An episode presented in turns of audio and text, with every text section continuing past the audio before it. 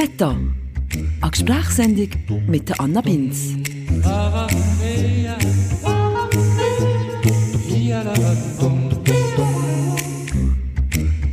Hallo zusammen. Ich hoffe, ihr seid gut gerutscht und habt das komische Jahr 2020 einigermaßen gut hinter noch gelassen. Corona hat ja fast alles überschattet letztes Jahr. E-Bewegung war aber genug laut, genug stark, gewesen, für dass sie sich gleich Gehör verschaffen in diesem Jahr 2020, trotz Corona. Die Black Lives Matter-Bewegung nämlich. Die ganze Rassismusdiskussion. Ausgehend zwar von den USA und dem schrecklichen Mord um George Floyd im Mai, Wellen geschlagen und Diskussionen ausgelöst, hat sie aber weit über die US-amerikanischen Landesgrenzen raus. Auch in der Schweiz, wo ganz ein Haufen Leute bis zu diesem Sommer noch das Gefühl haben, Rassismus sei gar kein Thema hier bei uns. Zu denen habe ich nicht gehört. Mir war schon bewusst, dass es Rassismus auch hier bei uns in der Schweiz gibt.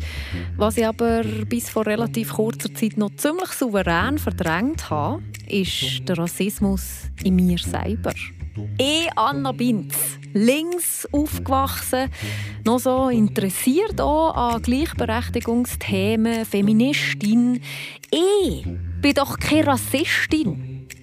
Tja, bin ich eben doch, habe ich feststellen, als ich mich ein intensiver mit dem Thema Rassismus auseinandersetzen Wieso es überhaupt zu dieser Auseinandersetzung gekommen ist und wieso das eben auch ein bisschen mein weisses Privileg ist, dass ich diesem Thema so lange aus dem Weg gehen kann, das hört ihr in dieser Folge von Meta. Meine heutige Gesprächspartnerin ist Anja Glover. Sie beschäftigt sich definitiv schon lange mit dem Thema Rassismus. Seit Geburt sozusagen. Sie ist nämlich als schwarze Frau in der Schweiz geboren und ist darum zwangsläufig mit dem Thema konfrontiert gekommen. Heute ist sie Journalistin, hat eine Agentur, bietet hier Rassismus-Workshops an, hat einen Podcast «Einfach Leben», wo unter anderem auf das Thema Rassismus eingeht. Und so ganz nebenbei hat sie dann auch noch ein eigenes Yoga- und Tanzstudio. Ich bin sehr, sehr dankbar, hat sie sich Zeit genommen, hierher zu kommen und mit mir über das Thema Rassismus zu reden. Ich würde sagen, wir legen los.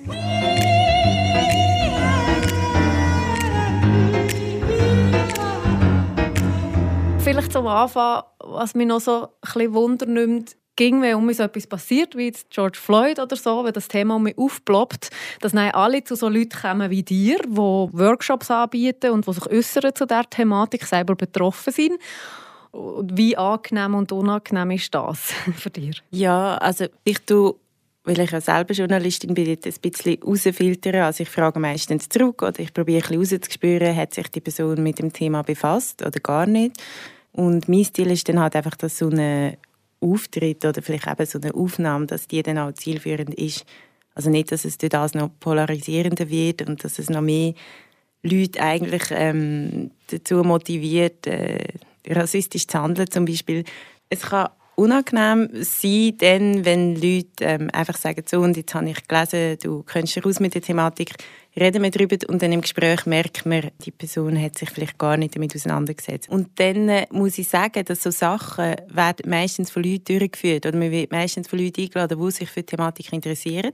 Und das ist jetzt auch das Gleiche bei den Schulen. Also wenn ich an Schulen eingeladen werde für Workshops oder in Unternehmen eingeladen werde, sind das meistens affine Leute, also auf diese Themen affine Leute. Sie sind meistens nicht mehr ganz am Anfang, sind nicht, müssen jetzt nicht völlig überzogen werden oder man muss nicht völlig bei Adam und Eva dann ganz, ganz vorne anfangen. Also es ist wahrscheinlich auch, hat jetzt wahrscheinlich auch mit dir zu tun, dass, dass du dich für das Thema interessierst, dass man überhaupt darüber redet. Das ist eigentlich meistens so. Also es kommt nicht einfach so irgendwo vor, wo die, wo die Leute sich nicht dafür interessieren. Also aber vielleicht erklären schnell, wie ich zu diesem Thema bekomme. Dann nimmt es mir vor allem aber auch mega Wunder, so ein bisschen deine Geschichte, weil ich habe so wie das Gefühl, wir alle leben in diesem rassistischen System und wir alle müssen das irgendwann realisieren. Ich als weiße Person habe das Privileg, dass ich das nie muss realisieren muss, wenn ich mich nicht damit auseinandersetze. Mhm. Und du musst dir, glaube ich, nicht zwingend mit dem auseinandersetzen. Du wirst zwingend mit dem konfrontiert. Von dem her ist unsere, unsere Geschichte sicher eine andere. Und bei mir mhm. ist es wirklich ich habe das Gefühl, ich sei links aufgewachsen, sicher nicht rassistisch.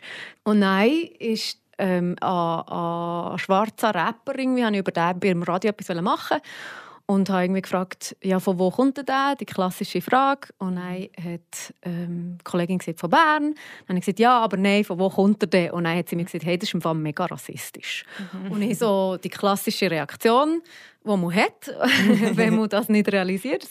Nein, ich bin interessiert. Ich mhm. interessiere mich für die Biografien der Menschen.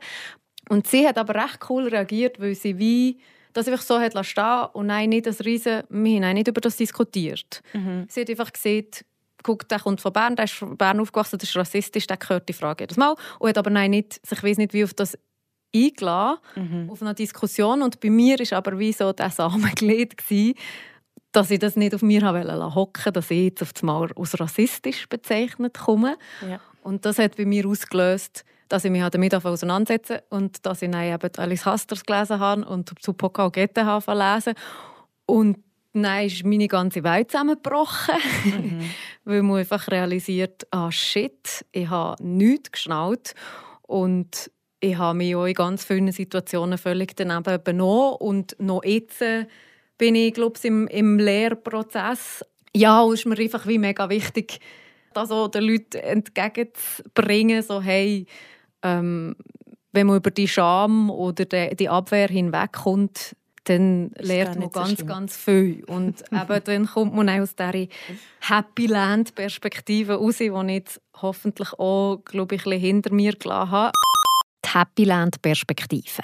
Das ist ein Begriff aus einem von diesen Büchern, den ich wirklich wärmstens empfehlen kann, um so ein bisschen in die ganze Rassismus-Thematik einzukommen. «Exit Racism» von der Tupoka Ogette. Dort erklärt sie ganz viele so Begriffe, eben unter anderem auch den Happy Land-Begriff, den sie selber aufgestellt hat. Und mit dem beschreibt sie so ein bisschen den Zustand, wo weiße Menschen drin leben, bevor sie sich bewusst und aktiv mit dem Thema Rassismus auseinandersetzen. Happy Land. Eine Welt, wo Rassismus ging so ein bisschen als Verbrechen der anderen ist. Und das zweite Buch, das ich erwähne und das ich euch auch wärmstens empfehlen kann, ist das von Alice Hasters, «Was weiße Menschen nicht über Rassismus hören wollen, aber wissen sollten». Beide übrigens auf Deutsch. Eben, das ist so ein bisschen meine, mein Einstieg in das Thema. Erzähl doch du mal, wie ist der Prozess für dich gegangen, wenn du schon realisiert hast, dass du in einem rassistischen System lebst und wann hast du dich vor allem entschieden, dich darauf einzusetzen? Ja, also vielleicht noch ganz schnell zum auf das zurückkommen, was du gesagt hast. Also ich glaube, der Prozess, um aus dem rauszukommen, der ist wahrscheinlich nie abgeschlossen oder mhm. geht wahrscheinlich immer weiter. Ähm, und dann aber auch sehr schöne Reaktion von dir. Ich weiß nicht, wie lange es gegangen ist zwischen der ähm, rassistischen Anschuldigung oder der Anschuldigung, dass du etwas rassistisch hättest können gesagt haben, bis zum Moment, wo du dann dich entschieden hast, so ein Buch zu lesen. Aber das ist sicher die absolut richtige Reaktion. Und ich denke, das ist die richtige Reaktion in jeder Diskussion oder in jeder Meinungsverschiedenheit. Also, dass man, bevor man versucht, die ganze Energie auf die Abwehr zu lenken, dass man versucht, sich zuerst zu informieren, sich wirklich einzulesen und dann, nachdem du die zwei Bücher gelesen hättest, hättest du immer noch können sagen, also ich finde jetzt trotzdem, dass da vielleicht etwas nicht rassistisch ist, wo du also rassistisch empfindest, dann wäre es wie etwas anderes gewesen. Also ich glaube, die Hauptproblematik stellt sich wirklich dort, bei dieser extremen Abwehr, vor allem auch von Menschen, die sich als total nicht rassistisch bezeichnen oder empfinden und die es definitiv nicht böse meinen. Also das ist so eine riesige erste Hürde, wo es zu überwinden gibt. Und das ist eben zum Beispiel etwas, was bis vor 2020 in der Schweiz ganz, ganz schwierig machbar war. Weil einfach die allgemeine Akzeptanz, dass es ein Problem gibt, noch nicht so ganz da war. Und dann äh, zu deiner Frage, um zu deiner Frage zurückzukommen, wie bin ich, wann habe ich das gemerkt, dass ich in so einem System aufwachse? Also ich bin in Zürich aufgewachsen, in Schwammendingen und bin dann mega, also sehr jung mit 8 auf Willisau gezogen, das ist im Luzerner Hinterland und dort habe ich wahrscheinlich bei Tag 1 gemerkt, dass ich in einem rassistischen System aufwachse. Ich habe dann wie aber auch müssen merken, es ist nicht Willisau, die rassistisch ist. Also es sind nicht die Leute da, die jetzt speziell rassistisch sind, sondern vielleicht einfach auch viel, viel weniger Kontakt haben zu, zu Menschen mit kulturell unterschiedlichen Hintergründen. Und ich hatte dann einfach auch durch, also ganz Alltagsbeispiele. Also ich bin als kleines Kind mit meinem Papi im Zug, mein, mein Vater ist schwarz, ähm, meine Mama ist weiß, kann man vielleicht auch sagen. Ähm, und ich habe dort einfach ein paar Mal gehört, ähm, hat der N alles Billett oder ähm, was machst du da? Oder äh, er ist erste Klasse gefahren für seine Arbeit als Dolmetscher. Und ich habe dann einfach täglich Sachen gehört. Und ich habe auch in der Schule gemerkt, Ich habe ein bisschen mehr müssen geben, ein bisschen mich fester müssen einsetzen. Ich musste beweisen, dass ich gut kann sein in der Schule. Und dort habe ich das relativ, also das merkt man sehr, sehr schnell. Die Frage ist nachher, wie man damit umgeht. Also es gibt schwarze Leute, die sagen, mich stört das nicht, in der Schweiz ist das nicht das Problem. Dann ist das okay für die Personen, das ist dann auch eine Art, mit dem umzugehen. Das heißt nicht, dass es das nicht gibt, sondern dass sie gelernt haben, mit dem so umzugehen, dass es sie persönlich vielleicht nicht stört. Das bedeutet aber nicht, dass gewisse Sachen nicht rassistisch sind, nur weil es schwarze Leute gibt, die sagen, ich finde das nicht rassistisch. Also das ist mega wichtig, dass man da sieht, das sind eigentlich keine persönlichen Entscheidungssachen.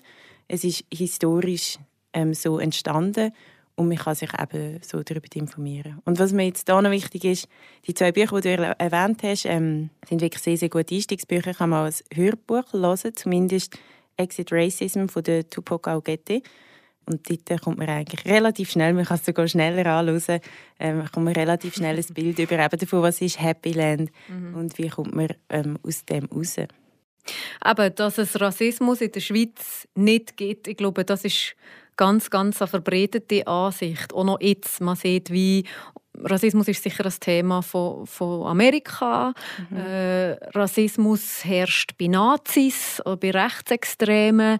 Aber hier bei uns in der Schweiz und in linken Kreisen ist das kein Thema. Und ähm, Leute, die anderen Leuten Zähnwort hinterher brüllen, das gibt es. Das ist eine Realität auch hier in der Schweiz. Ich glaube, das kann schon bestätigen. Mhm. ja. Aber also, ich würde gerne so ein bisschen den Augenschein richten auf eben den Rassismus, den ich, auch nicht, wo ich als linke, ach so nicht rassistische Person auch nicht gesehen habe. Also mhm. erstens der Alltagsrassismus, der unterschwellige, aber vor allem der strukturelle Rassismus? Ja, der offensichtliche Rassismus, den, den gibt es ganz klar. Ähm, der andere Rassismus, der versteckte Alltagsrassismus, den gibt es auch ganz, ganz klar. Und das ist auch eigentlich so in der Wissenschaft gezeigt worden. Also es ist auch nicht einfach ein Hirngespinst oder es ist auch nicht übertrieben in dem Sinn.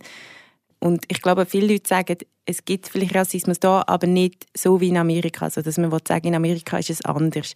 Und das ist mir immer noch wichtig. In Amerika ist Logisch, Geschichte ist anders, aber die Geschichte vom Weissein ist eben nicht anders im Vergleich zu der Schweiz. Es zeigt sich anders, weil wir ein anderes politisches System haben, eine andere Art zusammenzuleben in der Gesellschaft, aber es ist eben gleich vorhanden. Also von dem her finde ich das noch wichtig zu sagen.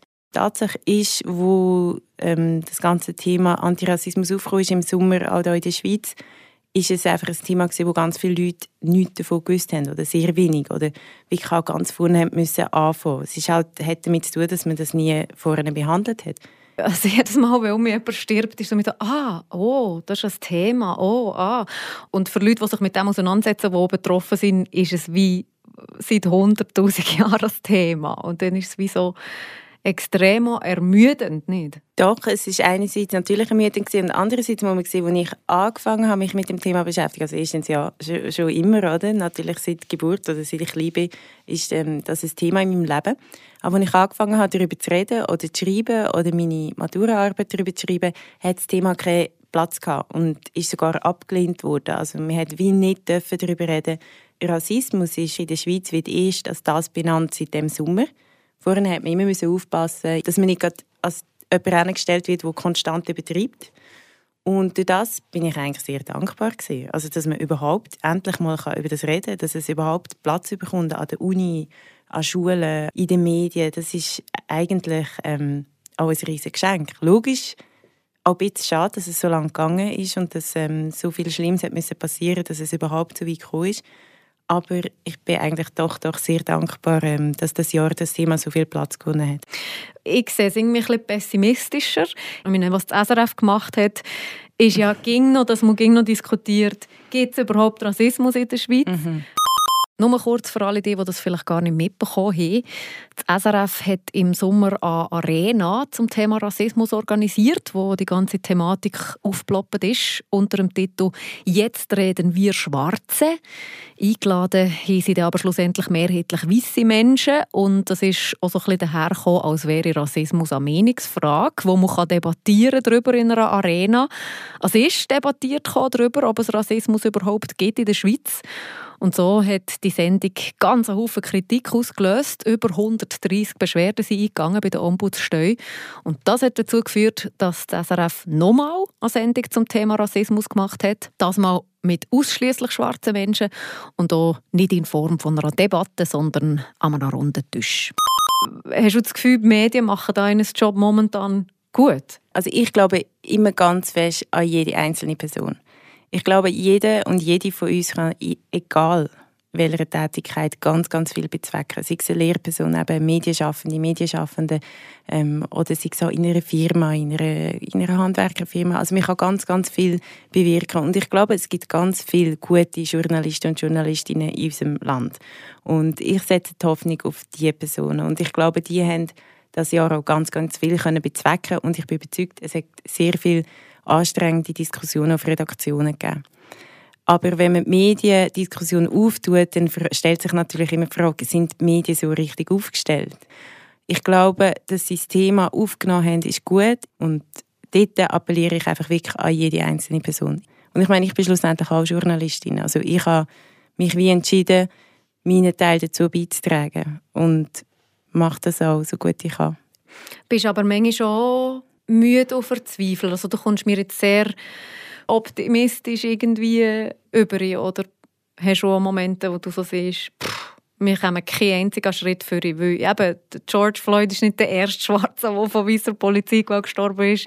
das Thema gibt es seit Hunderten von Jahren. Also ich muss sagen, ich bin, sehr, ich bin jung, also ich bin noch nicht mal 30 und ich habe in meinem Leben schon so einen riesen Fortschritt miterleben dass ich wirklich sehr positiv gestimmt bin. Also ich glaube, wir können extrem viel bewirken und ich glaube, ja, vielleicht umgebe ich mich auch mehr mit Leuten, die das nähren oder die diese Idee nähren. Ich lasse mich nicht fest auf... Ich habe zum Beispiel Kommentarspalten nie gelesen von den Artikeln, wo, wo über mich oder meine Aktivität geschrieben worden sind, weil die mir nicht viel bringen. Und ich probiere mich weiter zu informieren. Das heißt nicht, dass ich geschlossen bin für Diskussionen, aber ich probiere eigentlich mehr in die Weiterbildung zu investieren als dass ich mich abziehen Weil abziehen lassen, das kann man sich sehr, sehr schnell eben da muss man nur mal eine Kommentarspalte lesen und dann ist man schon relativ hoffnungslos. Aber das ist nicht das, wo, wo ich glaube nicht, dass es in die Richtung geht. Ich glaube, es passiert ganz viel Gutes. Eben zum Alltagsrassismus,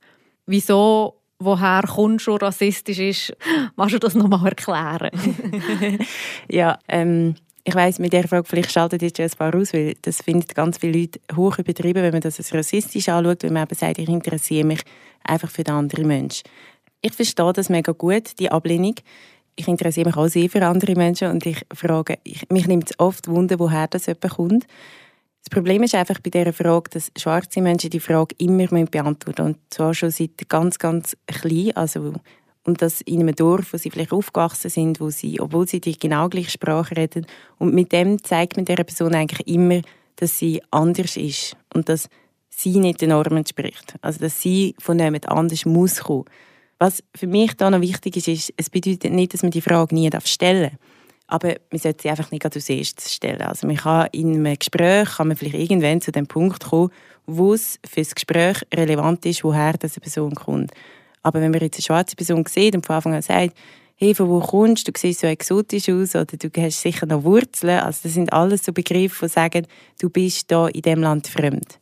Und das sind meistens Leute, die in dem Land aufgewachsen sind und ja, wo überhaupt nicht fremd sind. Hingegen, wenn jetzt jemand eine total andere Sprache redet, ist es etwas anderes, wenn ich frage, woher kommst du? Weil mhm. die Person kommt in dem Fall nicht von da, wenn sie nicht die Sprache hat.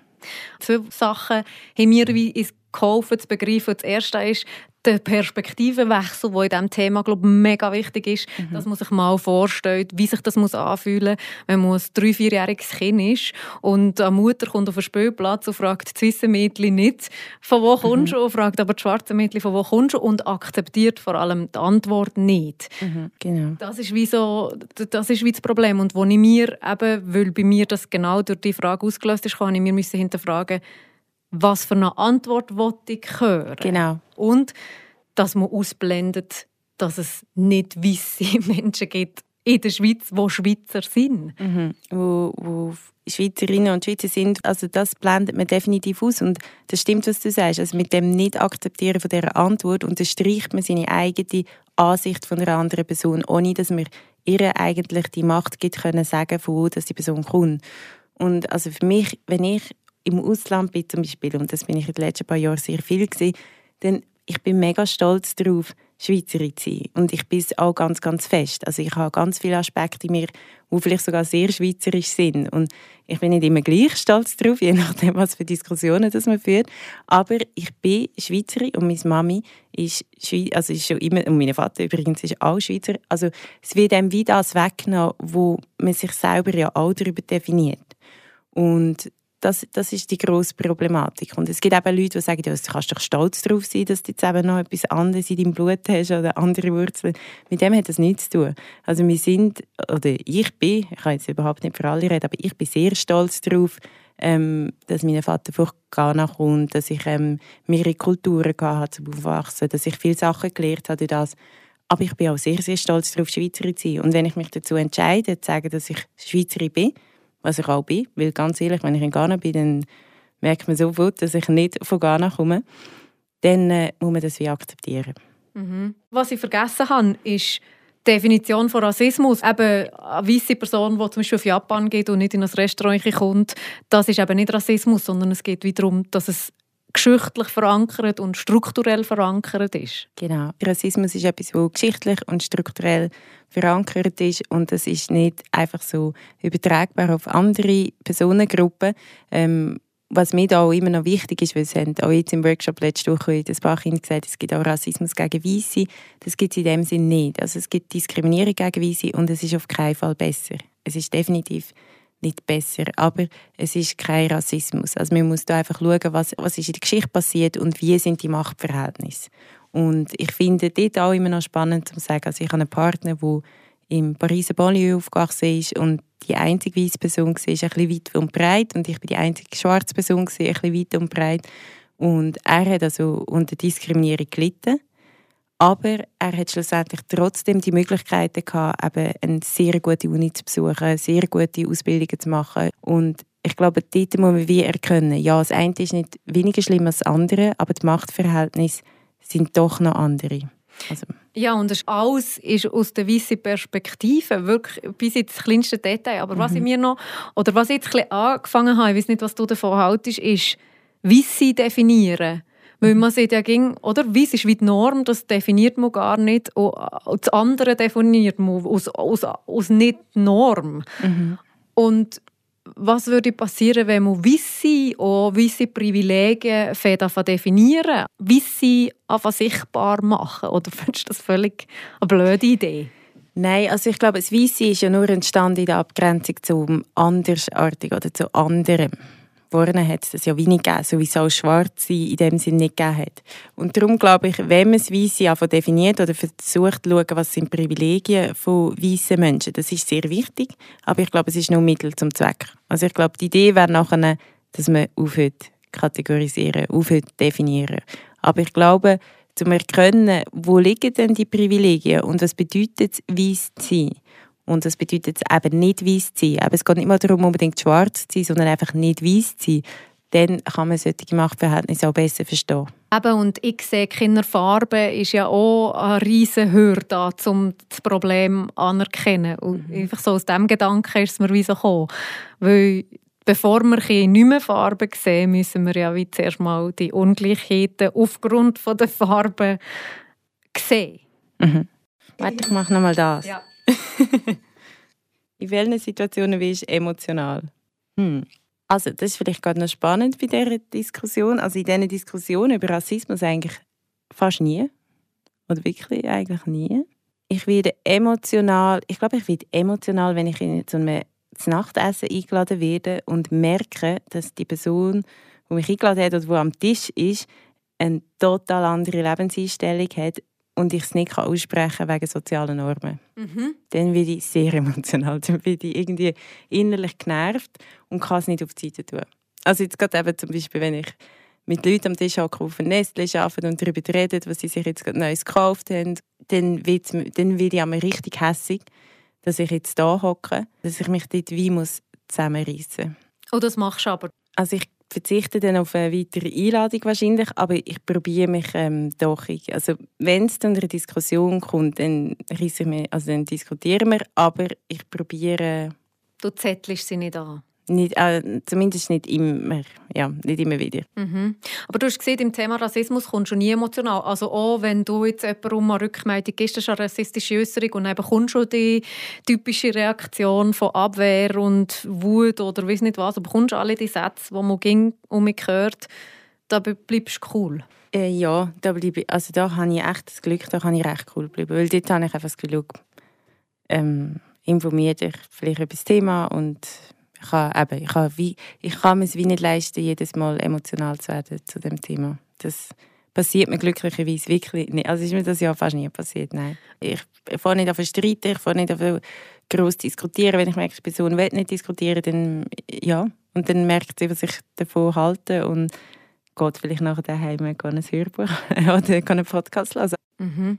Was ich zum Beispiel bei Alice Haster so krass gefunden habe, ist, wie sie beschreibt, wie sie eigentlich mega lang auch nach dem White Gaze Blick gelebt hat als, als schwarze Frau und da ging ihr als, oder weil sie in Deutschland aufgewachsen ist nicht viele schwarze Leute um sich mhm. gegeben hat und ihr als Freunde sie weiss dass sie wie die auch geschützt hat oder sich irgendwie die Beziehungen haben müssen erklären, indem dass sie gesagt hat, die meinen das nicht so. Mhm. Darum ist es nicht schlimm. Also die Realisation dass das wie nicht längt, ist nicht böse meinen, nicht, dass es keine Realität ist. Ist die ja bei dir auch schon sehr früh da gewesen, dass du wie gesehen hast, das ist darum gleich nicht okay, auch wenn du es nicht böse meinst?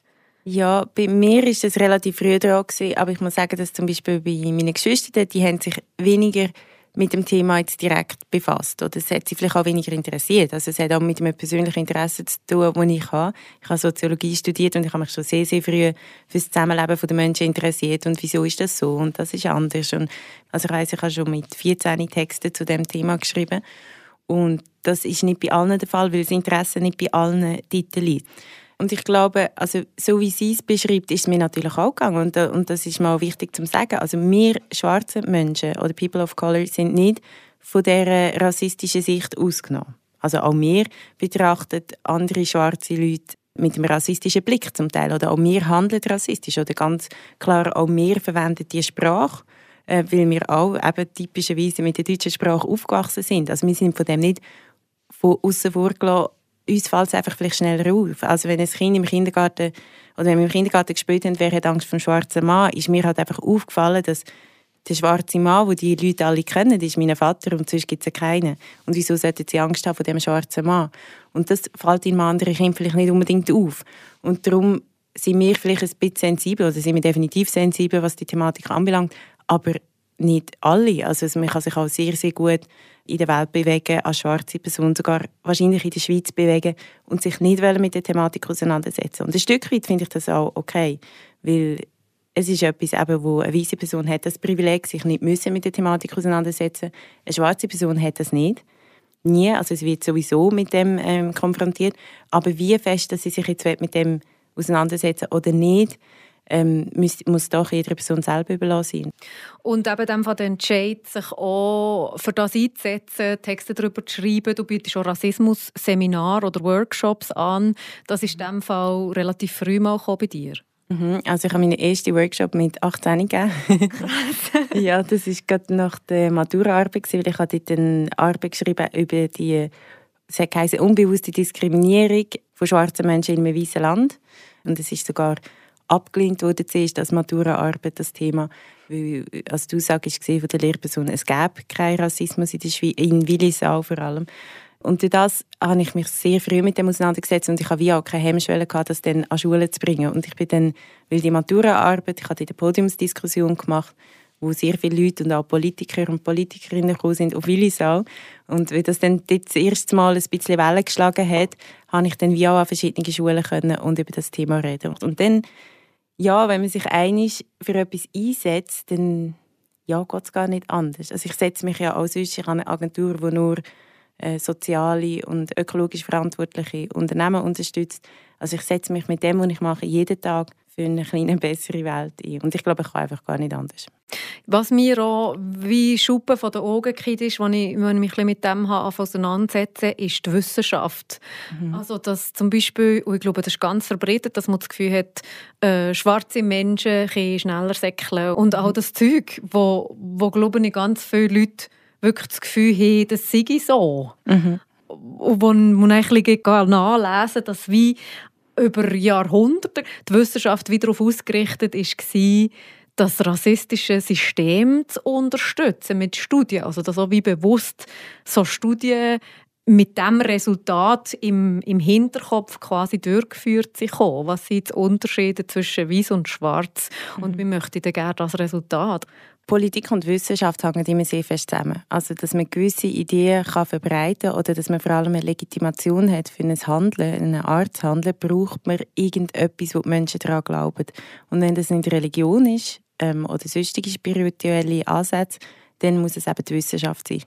Und es ist so, dass man die Wissenschaft, also dass viele grosse Aufklärer zum Beispiel ähm, dazu beauftragt worden sind, eben Wissenschaften zu kreieren, wo bestätigen, dass der weiße Mensch wichtiger oder besser ist, mehr Hirnfähigkeit hat als der schwarze Mensch. Und das ist ziemlich lang äh, so unterstützt worden, weil man nur so hat können legitimieren, wie wir eigentlich funktionieren oder wie unsere Wirtschaft funktioniert. Also man hat, und das, eben, das Gleiche hat man ja auch gemacht mit Frauen, also dass man gesagt hat, sie sind hysterisch und darum kann man ihnen keine Verantwortung geben das ist eigentlich schon immer so gewesen. und es ist auch immer noch so. Also wir haben immer noch Wissenschaften, die Sachen bestätigen, die nachher der Gesellschaft oder vor allem eben der Politik dienlich sind und wo sie eben legitimieren. Also dort darf man nicht vergessen, dass die Wissenschaft ja auch von Menschen geschaffen wird. Es ist nicht natürlich so einfach so existieren und wo abgelesen wird, es muss irgendwie kreiert werden und dort äh, finde ich es eben sehr wichtig, dass man das auch an Schulen und an den Unis lehrt. Was ich noch aufgeschrieben habe, ist so, dass eben das gibt, glaube ich, das Exotisieren so ein mhm. Also zum Beispiel, das Schlimmste, was ich gesehen habe, ist so ein Roundtable von den Oscar-Nominierten und dann ist sie von 12 Years a Slave oder so, keine Ahnung, äh, eine junge schwarze Schauspielerin und darum um irgendwie Julia Roberts und mhm. einfach so ein paar weiße grosse Hollywood-Schauspielerinnen und die haben im 5-Minuten-Tag gesehen, wie wunderschön was sie sind. Und wie wunderschön und wie wunderschön. Mhm. Und mir ist das so aufgestoßen, also eben so ein bisschen der positive Rassismus. Ich glaube, das ist in der Schweiz schon ein Rechtsthema, oder? Ja, also die Exotisierung ist ein grosses Thema und auch ein schwieriges Thema, weil also es hat zum Beispiel auch mit den Haaren viel zu tun, dass man das Gefühl hat, ich finde deine Haare mega schön und ich finde dich sehr schön. Aber ich finde, man kann sehr gut Kompliment machen. Ich finde es immer schön, wenn man sich Kompliment macht. Man muss jetzt auch mehr machen. Man muss einfach aufpassen, wieso man das jemandem macht und wieso man es anderen Leuten nicht macht. Und wieso ist es legitim, dass man mir sagt, hey, du bist so schön. Wenn ich vier weiße Freundinnen neben mir hätte, würde man das auch machen, wenn ich jetzt weiß wäre? Oder wäre es dann irgendwie unfair? Oder ist es so jetzt akzeptiert, nur weil ich sowieso in ihren Augen sozusagen anders bin? Also ich glaube, ja, dort einfach affin werden auf solche Themen, was ja, was, was sehr schwierig ist, ist da bei der Partnerwahl. Also wenn jemand sagt, ich stehe nur auf Schwarze, ist sehr, sehr kritisch. also allgemein, das, natürlich kann man Vorlieben haben, halt einfach, ja gut, das ist auch sowieso fragwürdig. Mhm. Also eben, man muss einfach ja, reflektiert handeln. Das heisst nicht, eben, dass man kein Kompliment mehr machen kann, aber dass man sich überlegt, wieso, wieso sagt mir etwas und dann sind wir beim Thema Sprache. Dass man halt nicht einfach redet, sondern überlegt, was hat meine Sprache für die, was übermittelt sie wirklich. Das ist mir auch mega geblieben.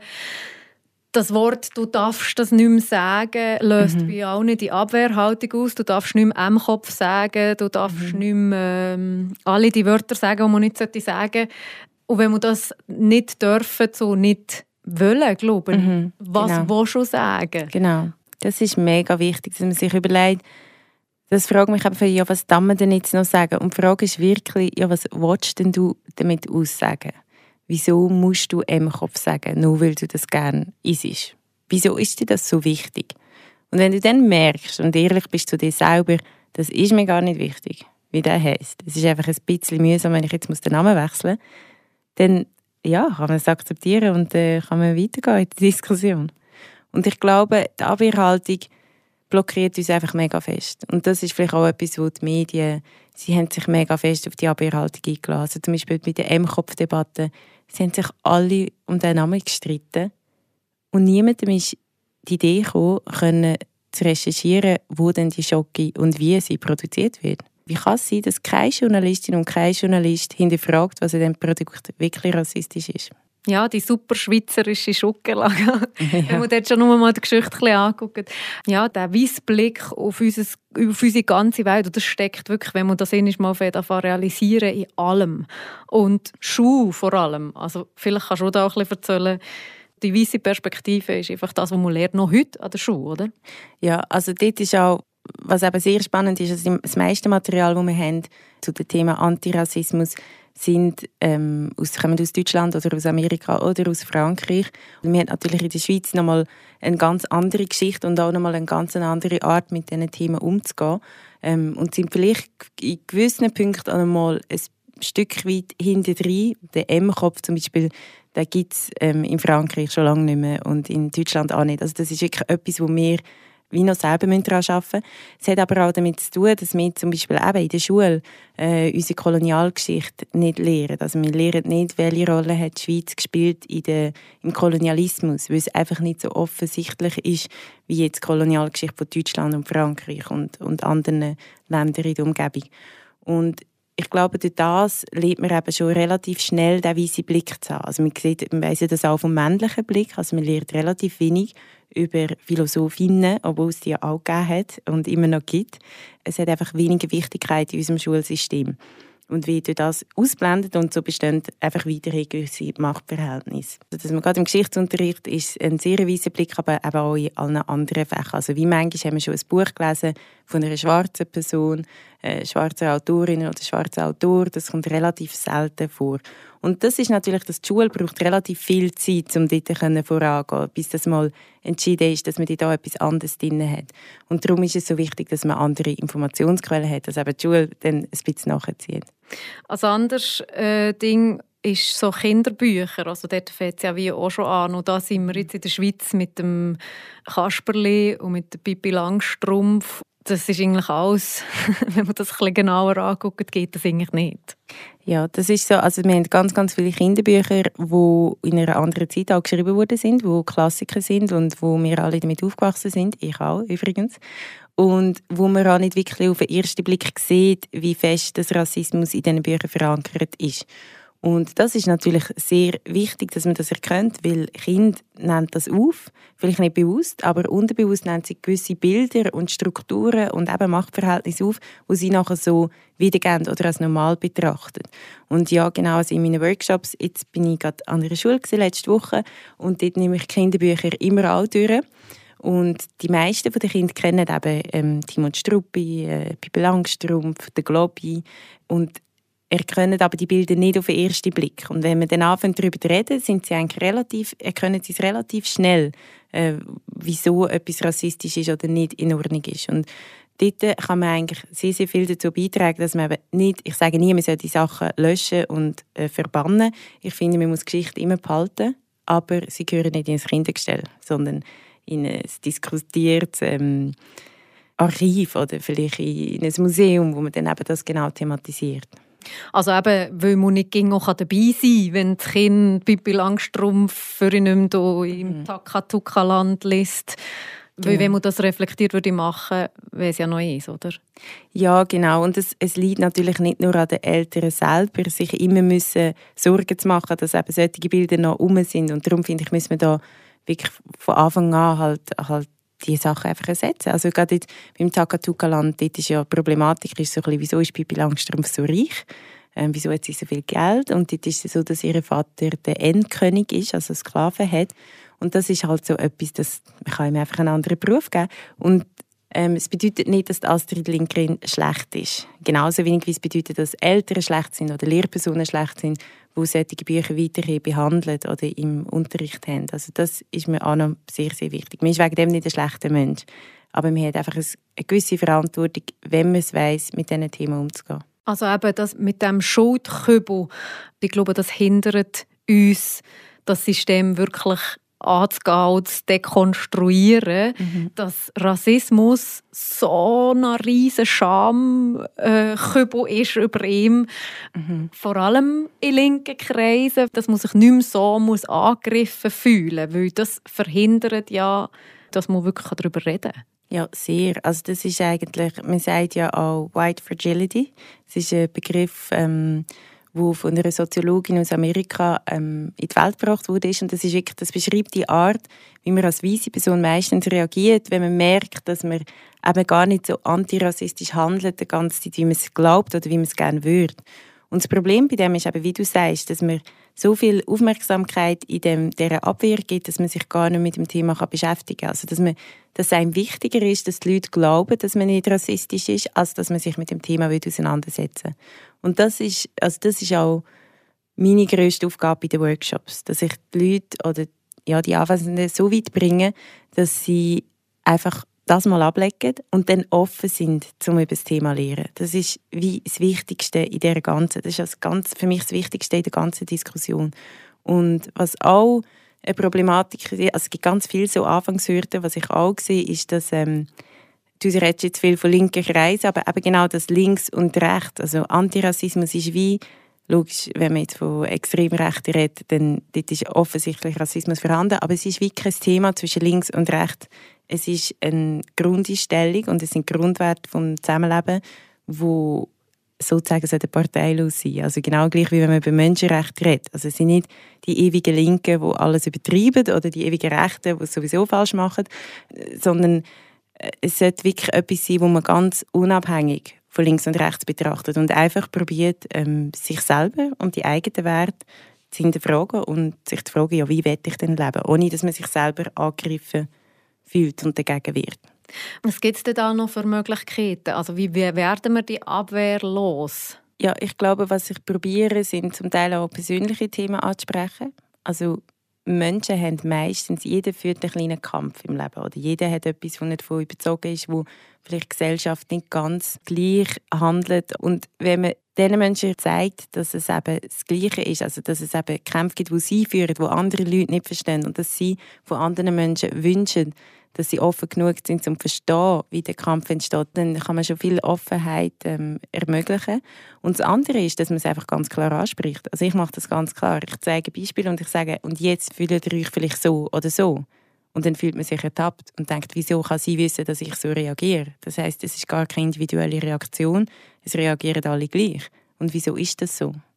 Was mir mega geholfen hat, ist, ging es auf den Feminismus äh, zu beziehen. Und das ist, glaube ich, für Frauen einfacher, aber für einen weißen Mann ist die Arbeit eigentlich viel grösser, oder? Genau, aber für Menschen, die in anderen Themen oder in ähnlichen Gleichstellungsthemen schon einen Schritt weiter sind, ist es auf jeden Fall viel, viel einfacher. Dort muss man einfach wie eine Tür aufmachen und erklären und dann ist man für das auch empfänglich.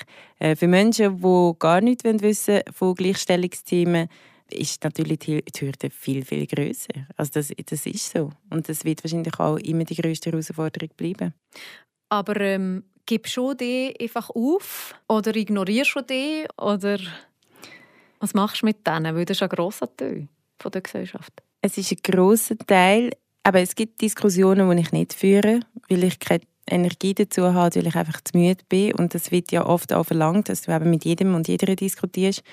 Das finde ich jetzt persönlich ist nicht mein Kampf. Menschen, die nicht offen sind, dort werde ich wie nicht meine ganze Energie rein investieren. Und andererseits kämpfe ich natürlich mehr für Gleichstellung in Unternehmen, in der Wirtschaft, also in den, in den Medien vor allem. Weil wenn dort, das, das ist wie die Informationsquelle, die ganz viele Leute haben. Und wenn wir anfangen, dort über so Themen reden, dann können wir viel mehr bezwecken als jetzt mit einem Nachbar oder mit der eigenen Großmutter. Und da muss ich schon sagen, was ich auch mache, also mit den Workshops, ich ermutige natürlich die Leute dazu, ihr eigenes Umfeld als sich einzusetzen, nicht ruhig zu bleiben. Und das habe ich manchmal das Gefühl, ist vielleicht auch ein bisschen etwas, wo wir in unserer Kultur haben, in der Schweiz, dass wir lieber nichts sagen und gemütlich weiter essen, als dass man sich für ein Thema einsetzt. Und das ist schon eine Herausforderung. Ich glaube, mit einem Podcast, wo ich jetzt eben auch Leute ansprechen die vielleicht schon ein bisschen affin sind und eben durch das, dass die Medien solche Themen viel, viel mehr aufnehmen und das vor allem Frauen, also da darf ich vielleicht auch mal sagen, ganz viele Veränderungen in der Gesellschaft entstehen auch dank Frauen, die etwas sagen, die in ihrem eigenen Umfeld etwas bewirken, die vielleicht nur schon mit ihren Männern reden. Durch das kann ganz, ganz viel bezweckt werden. Genau, das habe ich, im, im, wo, wo ich über Feminismus äh, geredet habe, haben wir das wie so aus, aus ermutigenden Gedanken, also die Intersektionalität mhm. sowieso. Alle, die da irgendeinen Schnittpunkt haben, die kann man wie über das mhm. Thema ins Boot ziehen und mhm. sagen, wenn du Feministin willst sein, dann musst du auch antirassistisch sein, dann musst du auch mhm. antikapitalistisch sein. Mhm. Und, und, das ist ja nein, schlussendlich die riesengroße Mehrheit der Gesellschaft. Eigentlich schon, ja.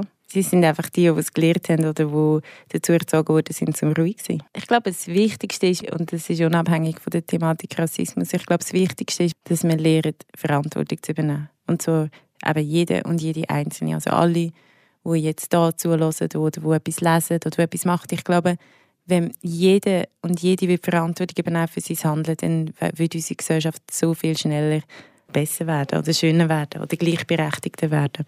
Also Verantwortung dafür, was man konsumiert, was man sieht, mhm. was man denkt. Was man macht, mit was man sich täglich abgibt, für wer das man schafft, wie das man schafft, für die eigenen Beziehungen. Es ist nicht einfach, aber ich glaube, das ist so wie das, was ich eigentlich schön fände, wenn man lernen, Verantwortung zu übernehmen. Und das nehmen wir, glaube ich, auch das Schlusswort. Merci vielmals, Anja Glover. Hast du dir Zeit genommen, hast du die Geduld aufgebracht, mit mir zum wahrscheinlich tausendsten Mal über die gleichen Themen zu reden, die gleichen Sachen nochmal und nochmal und nochmal zu erklären. Merci aber auch euch, liebe Zuhörerinnen und Zuhörer, habt ihr euch auf das Thema eingeladen. Wer jetzt übrigens noch ein bisschen mehr möchte wissen, lesen, hören zum Thema Rassismus in der Schweiz und auf der Welt, ich habe noch mal eine Liste von Büchern und Filmen und Podcasts und so weiter auf die Meta-Internetseite gestellt. Der Anjas eigener Podcast ist da auch drauf und lohnt sich definitiv zum Hören. Da geht sie zum Teil noch ausführlicher auf einzelne Sachen ein, die wir jetzt da zusammen besprochen haben. Einfach leben heisst er. Ja, und dann wünsche ich euch ein absolut hervorragendes 2021 und bis bald. Meta, eine Gesprächssendung mit Anna Binz.